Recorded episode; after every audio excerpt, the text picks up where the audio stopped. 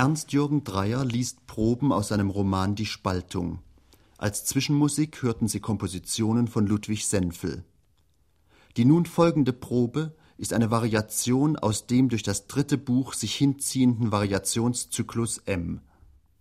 M, eine zunächst noch undefinierte Person, die im abgedunkelten Zimmer auf dem Bett sitzt und wartet, individuiert sich später als Marion, dann als Mickey, Dozent an einer Musikhochschule.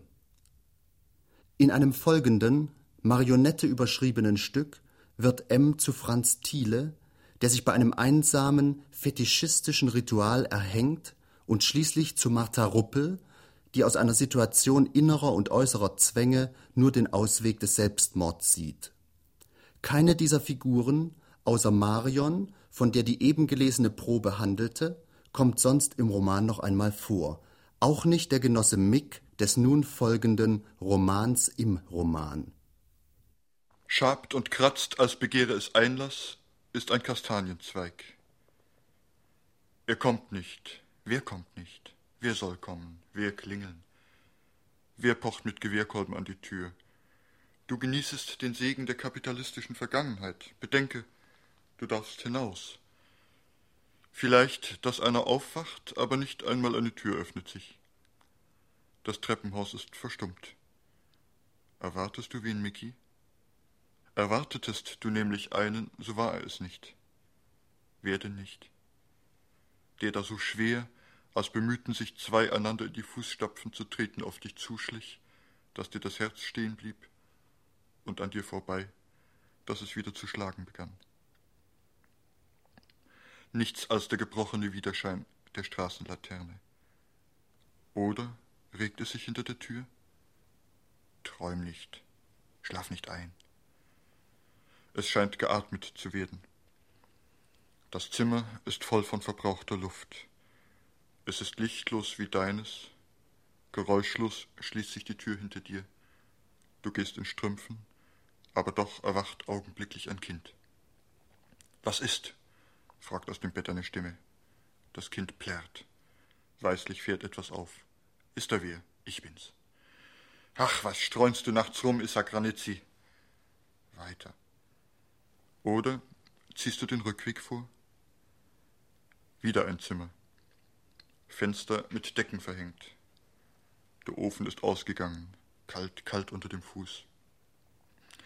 Es atmet aus Betten, die niedrig wie Strohsäcke sind. Umgeh die schimmernd im Weg liegenden Kleidungsstücke. Zigeuner, Pack.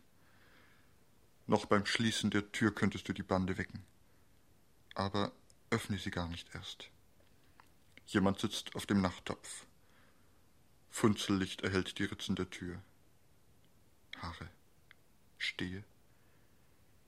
Es ist ein großer, durch eine Decke geteilter Raum, aber du kennst sie und wirst dich in ihr nicht verfangen.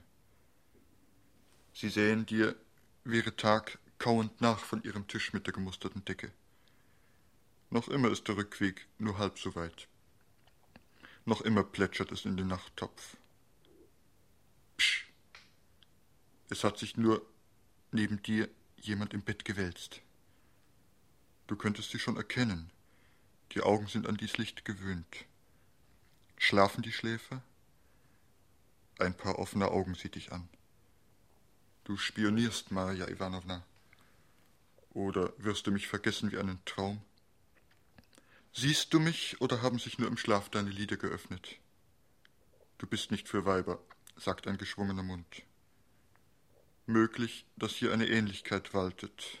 Und das hieße, du bist mir nicht gleichgültig gewesen, Maria Iwanowna, so sehr wir uns hassten.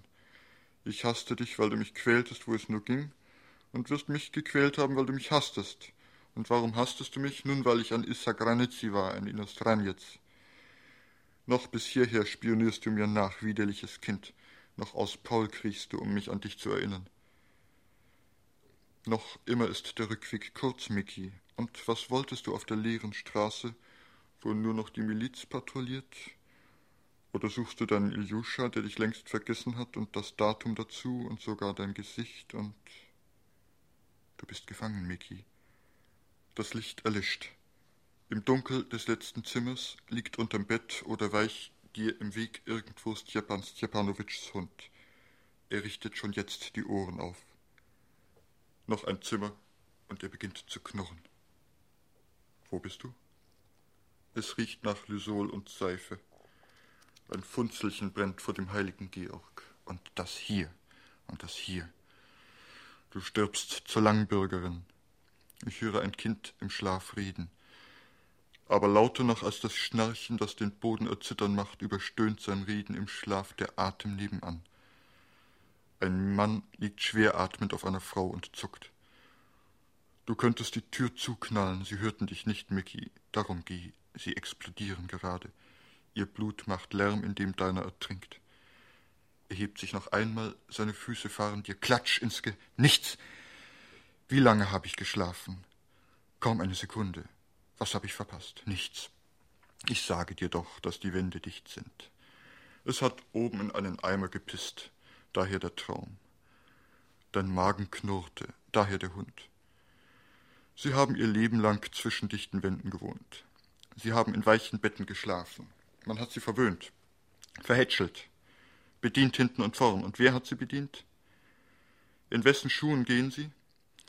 Haben sie auch nur einen Finger gerührt, sich zu befreien? Und wer verhätschelt sie heute weiter, als hätte sich nichts, nichts geändert? Nun, sehr leicht zu beantworten. Wir. Jawohl, wir. Wenn ich es sehe, könnte ich zuschlagen blind. Und ich sehe es jeden Tag.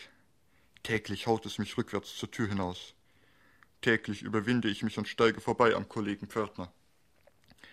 Gehe durch den schallenden Gang und sie hören zu reden auf. Aber hinter meinem Rücken beginnen sie wieder. Da lachen sie. Nun, das Witzemachen wird euch vergehen.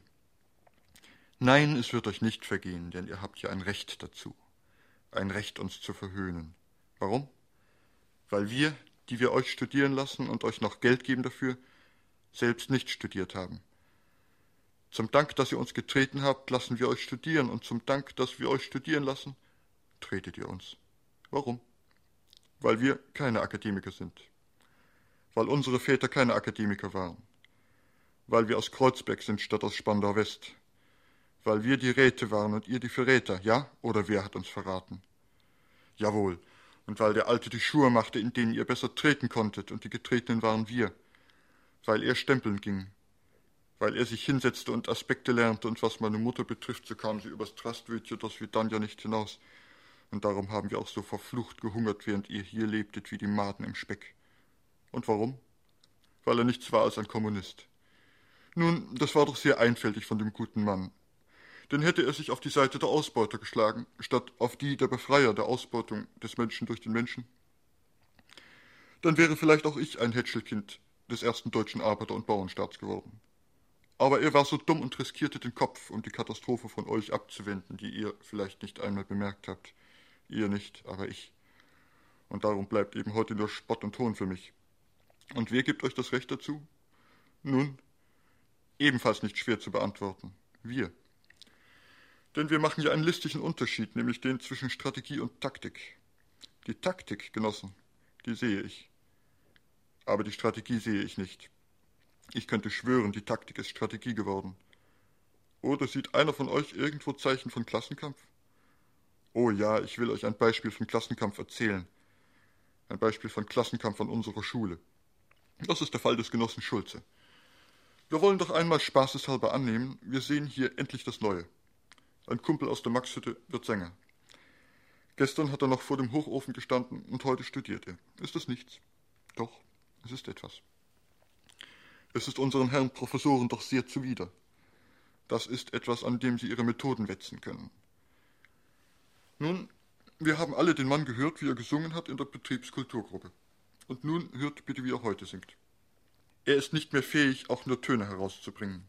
Er geht zum Arzt. Er bekommt Kehlkopfmassagen. Das ist der Erfolg von zwei Studienjahren bürgerlicher Erziehung. Das ist der Dank der Bourgeoisie, die so unentbehrlich ist, dass wir unsere Strategie an die Taktik verraten. An die Taktik, die sterbende Ausbeuterklasse noch ein bisschen zu hegen und zu pflegen. Macht diese nicht ein bisschen unentbehrlicher, als sie ist? Klassenkampf. Dass ich nicht bitter lache. Das ist doch ein leeres, ausgehöhltes, zerfressenes Wort. Da brauchen wir uns nicht mehr zu wundern, wo das Klassenbewusstsein der jungen Garde geblieben ist. Denn das Bewusstsein ist ein Spiegel der objektiven Verhältnisse. Und die sind, entschuldigt bitte, die sind an dieser Hochschule, ja, stinksbürgerlich. Die stinken. Es stinkt ja von Bourgeoisie in dieser Schule. Es stinkt, dass ich jeden Morgen rückwärts wieder hinaus möchte. Und da sollen sie nicht diesen Geruch annehmen, unsere Paararbeiter und Bauernkinder. Und wen wollt ihr denn sonst noch nennen als den Jugendfreund Batzenreiter? Wenn er hier nur die Alternative hat, bürgerlich werden, oder du wirst hinausmanövriert mit den objektiven Methoden des Klassenfeinds, wie der Genosse Schulze. Und wo liegen denn, bitteschön, die unschätzbaren Fähigkeiten der Bourgeoisie, die so unentbehrlich sind? Um dem Genossen Schulze die Stimme kaputt zu machen, nun, da brauchen die Fähigkeiten nicht groß zu sein. Das hätte ich vielleicht auch noch geschafft. Obwohl ich nicht Musik studiert habe. Obwohl ich nicht studiert habe. Obwohl sie ihre Bemerkungen machen hinter meinem Rücken. Und vor meinen Augen, da schreiben sie das, das hier. Möchtet ihr euch diese Arbeiten bitte mal ansehen, Genossen? Es wäre doch angebracht, sie zeigten unserer Taktik zuliebe wenigstens Spuren von Intelligenz. Bitte schön die zügliche Krise. Sie können doch so schön Harfe spielen, das können Sie vielleicht. Oder Fagott. Und Sie können so schön lachen, ja, hinter meinem Rücken. Nun sollen Sie doch einmal zeigen, wie es um Ihren Verstand steht. Ein Mensch, das sind doch nicht nur ein paar dressierte Muskeln, mit denen man Harfe zupft, Jugendfreundin. Einen Menschen erkennt man doch daran, dass er, wie bitte? Geist hat? Nun, was ist denn das, Geist? Kannst du mir diese Frage beantworten? Da schweigst du. Nun, der Geist, das ist nichts als das mystifizierte Bewusstsein. Dass er ein denkendes Wesen ist. Dass er die Zusammenhänge begreift. Da sitzen sie stumm, die höheren Töchter und Söhnchen, und keiner weiß eine Antwort. Keiner sagt ein Wort. Sie senken die Köpfe. Sie schämen sich nicht. Sie warten sehnsüchtig auf das Ende der Stunde. Es ist schon beinahe eine Minute vergangen, und wenn sich keiner meldet nun, so rufen wir euch eben mal auf. Wen soll ich aufrufen? Jugendfreund Beug? Jugendfreundin Hafenjule? Jugendfreund Landmann? Jugendfreund Winter? Sie haben Angst. Oder träumen Sie und haben die Frage gar nicht gehört? Nun, so träumt doch bitte schön weiter in euren weichen Betten. Es wird ein hartes Erwachen geben. Es gibt Prüfungen. Ihr seid vielleicht der irrigen Ansicht, dass Gesellschaftswissenschaften ein Nebenfach sind. Wozu braucht ein Kesselpauker Herrn Eugen Dürings Umwälzung der Wissenschaft? Wozu braucht ein Sänger Materialismus und Empiriokritizismus im Kopf zu haben? Ein Sänger, Jugendfreund, meinst du, braucht überhaupt keinen Kopf. Der braucht nur einen Kehlkopf. Was wird hier eigentlich gespielt? Wenn ich euch so sehe, Jugendfreunde von der Abteilung Gesang, mit euren Schals um den Hals, dann kommen mir überhaupt ganz eigenartige Gedanken. Und dann frage ich mich, wozu braucht ein Mensch mit einem wachen Bewusstsein eigentlich die Musik? Wozu brauchen wir Kesselpauker? Wozu brauchen wir die Harfe? Das ist doch wohl eher eine richtig gestellte Frage. Aber ihr schweigt. Vielleicht habt ihr schon einmal den Satz gehört, das Volk macht die Musik, wir Musiker arrangieren sie nur. Das klingt doch schon ein bisschen bescheidener. Aber Portier, das ist ja für euch kein Musiker. Wir sind die Moorsoldaten, das ist ja für euch keine Musik. Musik, ja? Das ist für euch die gepflegte bürgerliche Atmosphäre. Das ist der lackierte Konzertflügel. Das ist die Dame im Nerz. Oder? Immer noch keine Antwort? Soll ich dich aufrufen, Jugendfreund Batzenreiter? Du bist ein merkwürdiger Vertreter deiner Klasse, Jugendfreund. Du wirst wohl nicht behaupten können, die Partei kümmere sich nicht um dich. Nun, an uns hat es nicht gelegen. Wir sind zu dir gekommen. Es ist mir nicht bekannt, dass du zu uns gekommen wärest. Nein, wir sind zu dir gekommen und haben uns um deine Kandidatur beworben. Es ist doch wohl ehrenvoll genug, wenn die Sozialistische Einheitspartei zu dir kommt und dich auf den Knien bittet, kandidiere bei uns. Wir können dich nicht zwingen. Du bist noch nicht so weit, sagst du. Dürfen wir weiter hoffen, dass dir die Augen noch aufgehen? Dankeschön. Wir haben dich zum Studium nach Moskau delegiert. Von allen Studierenden haben wir dich delegiert. Das ist doch wohl ebenfalls eine große Ehre. Aber auch diese Ehre hast du nicht zu schätzen gewusst. Was dürfen wir dir noch zu Füßen legen? Immerhin hast du ja unser Stipendium gnädigst anzunehmen geruht, um es mit Lutz Robert Landmann zu teilen. Das ist ein schöner Zug. Das ist solidarisch gehandelt. Sind seine Freunde Arbeiter? Nein. Es sind die gleichen verhätschelten Bürgersöhnchen, die über uns lachen, ja, und in den Arbeiten zügliche Krise schreiben. Dahin also fließt das Geld, mit dem wir noch so ein bisschen den Klassenkampf unterstützen. So ein bisschen, damit es die liebe alte Ausbeuterklasse nicht krumm nehmen kann. Das ist doch eine Gruppenbildung, Jugendfreund, mit der wir uns nicht zu hundertprozentig einverstanden erklären können. Und das weißt du auch ganz genau. Aber du kannst vielleicht noch nicht so richtig unterscheiden, wo deine Freunde und wo deine natürlichen Feinde sind. Oder du hast den Instinkt verloren, der dir sagt, wo du hingehörst. Und auch das kann ich dir nicht zum Vorwurf machen, denn es ist die direkte Wirkung unserer Taktik. Es ist das bürgerliche Sein, das dich deiner Klasse entfremdet. Aber es würde mich doch einmal reizen, zu wissen, was dich an dieser verfaulenden Klasse so anzieht, dass du dich zum siamesischen Zwilling eines bürgerlichen Muttersöhnchens erniedrigst, anstatt zu sagen, Warum hörst du denn auf mit deiner großartigen Verteidigung, Genosse Mick? Weil. Warum sprichst du nicht weiter? Spielt nicht Katze und Maus mit mir, Genossen. Ihr wisst alles. Ihr habt mich abgehört. Ihr schweigt so unnatürlich. Ihr fragt so unnatürlich. Ihr seht mich so unnatürlich an. Ich weiß, dass ihr mich abgehört habt. Ich habe die Augen der Partei immer auf mich gerichtet gefühlt. Nicht immer, aber mittendrin plötzlich, wie man Zahnschmerzen fühlt. Und danach. Tage danach noch, wie Zahnschmerz, der wieder verschwindet, aber immer häufiger kommt und zuletzt. Genossen, hört mit dem Katz-und-Maus-Spiel auf. Ihr kennt meine Höllen. Jeder Gang durch einen der Gänge hier ist der letzte Gang. Jedes Klirren des Klirren des Schlüssels mit dem. Ihr kennt sie. Ich will euch eure eigenen Sätze sagen. Würdest du bitte einen Augenblick in mein Zimmer kommen, Genosse Mick? Woran liegt es, dass du so nervös geworden bist in letzter Zeit? Du siehst schlecht aus, Genosse. Bist du krank? Fährst du wieder nach Leipzig, Genosse? Was treibst du eigentlich in der Freizeit? Du solltest dir eine Freundin anlachen. Ich sollte. Ich sollte vieles. Zum Beispiel sollte ich endlich die Chance wahrnehmen, die ihr mir gebt. Die Chance, schonungslos ehrlich zu sein, ehe ihr schonungslos ehrlich werden müsst. Aber was tue ich? Tue Wahnsinniges. Ich warte mich krank. Und worauf warte ich? Ich warte auf das, womit ich endlich, endlich die Partei besudeln kann. Und ihr wisst es. Was schweigt ihr so? Ach, Sie sind eingeschlafen. Geh, kriech vorsichtig, vorsichtig hinüber. Auf allen Pritschen atmet es regelmäßig im Schlaf. Auch das letzte Furzen hat aufgehört. Iljuscha? Was seid ihr für glatte Kinder? Glatt und seidig schlüpft das Schlänglein durch die trockene Hand. Wie glatt ist der Rücken, wie lau das von fremder Wärme lauwarme Bett. Und jetzt denk doch mal nach und antworte mir auf die Frage, ob Ilja je zu dir herübergekrochen ist oder immer nur du zu ihm, so dass er doch fein heraus war. Er hat dir auch nicht geschrieben auf Brief für Brief. Gekommen ist er, dass ich nicht lache, erst recht nicht. Und genauso wenig Genauso wenig kommt. Still doch. Er kommt, es kommt. Was denn? Der Herrenfriseur ist aufs Klo gegangen, und das solltest du gelegentlich auch eine halbe Treppe tiefer aufs Klo gehen. Und wenn nicht, so lass mich dir weiter erklären. Genauso wenig ist je etwas ausgegangen von Schweig. Gut, gut, aber von Paul doch ebenso. Schweig!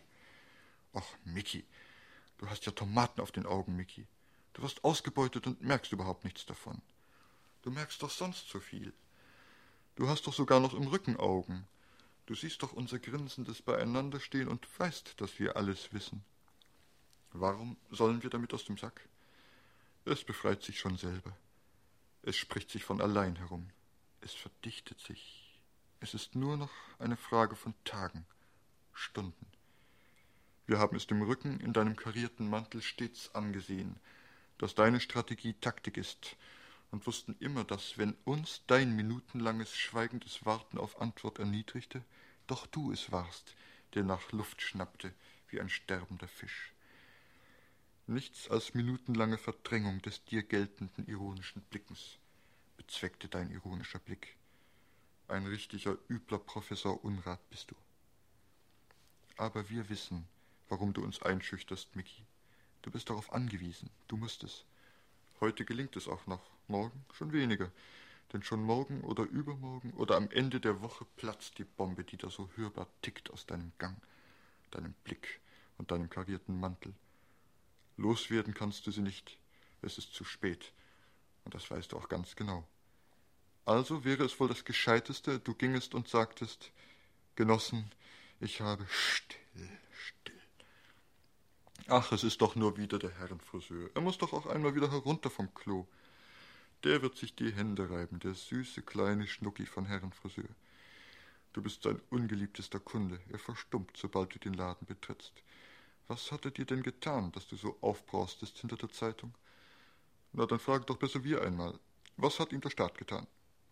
Was haben wir ihm getan, dass er sich über seinen Kunden beugt und ergeht sich unwidersprochen, ja? Unwidersprochen in den übelsten Hetzkampagnen und verlogensten Witzen aus dem Repertoire der verleumderischen Boykottsendungen des Rias. Nun, ich habe mir das eine Zeit lang angehört hinter meiner Zeitung. Ich habe darauf gewartet, dass ihm einer, ja, einer aus dem ganzen Geschäft widerspricht. Ich bin geduldig. Aber einmal reißt auch dem Geduldigsten die Geduld. Und wem die Geduld reißt, nun, der kann dann zuweilen sehr heftig werden. Gehört Ihnen dieser Laden?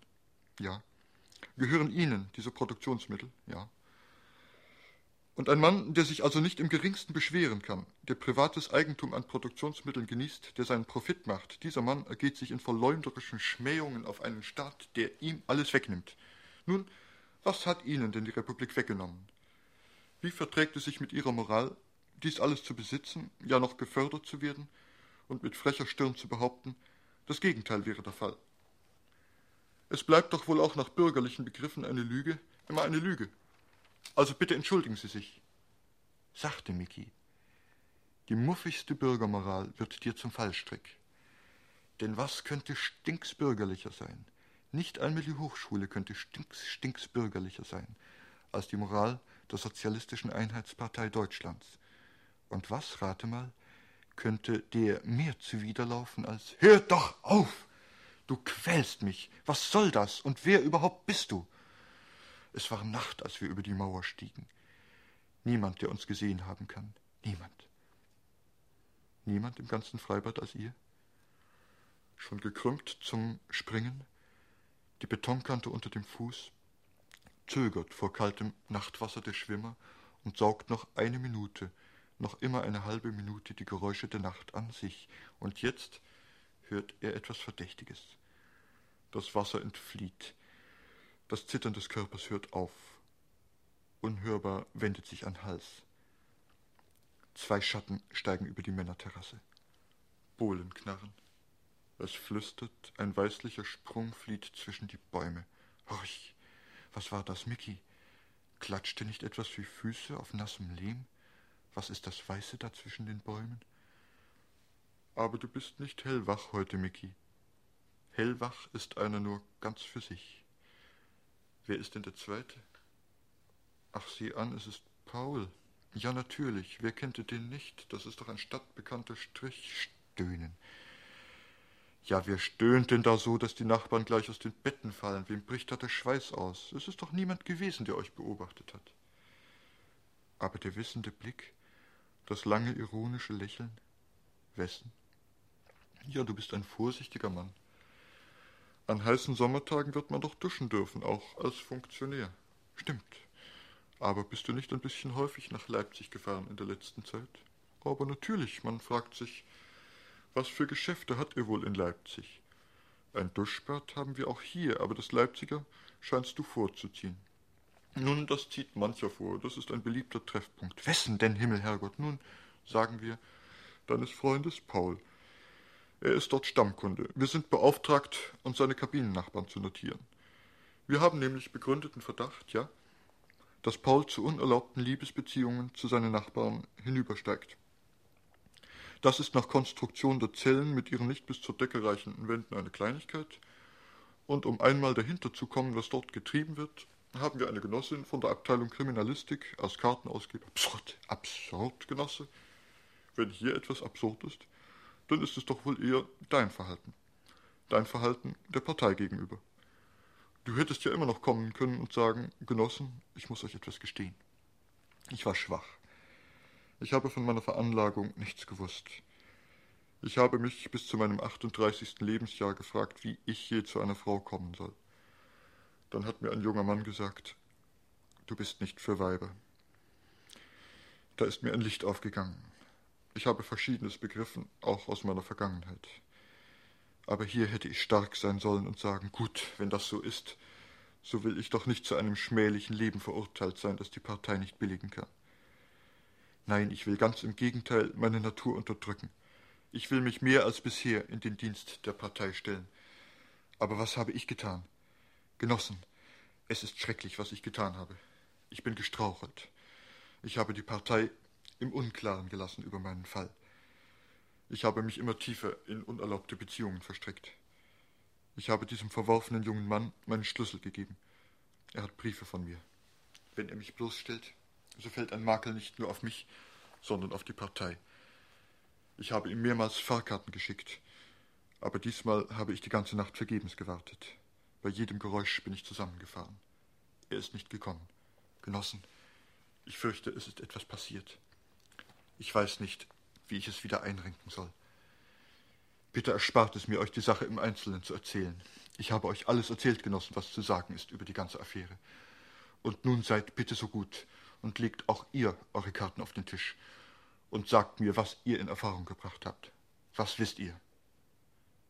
Wir? Nichts. Uns bleibt der Mund offen, Genosse. Verkohlst du uns? Mit keiner Silbe haben wir an sowas gedacht. Schweißausbruch. Aber wenn sich das so verhält, dann wollen wir den Genossen Mick doch einmal zu uns zitieren. Aber auch du, Jugendfreund Paul, erhältst deine gerechte Strafe. Wenn es stimmt, was du sagst. Und wenn es nicht stimmt, nun, dann sind die Verleumdungen, die du ausstreust, doch sehr belastend. Sicher, es ist schön, dass du Vertrauen zeigst, dass uns der Genosse Mick doch eher schuldig gewesen wäre. Konfrontieren wir euch, holen wir ihn. Aber doch nicht nachts halb fünf? wann auch immer. Er wird schon geruhen, aufzustehen, wenn es heißt, die Betriebsparteileitung wünscht dich zu sprechen.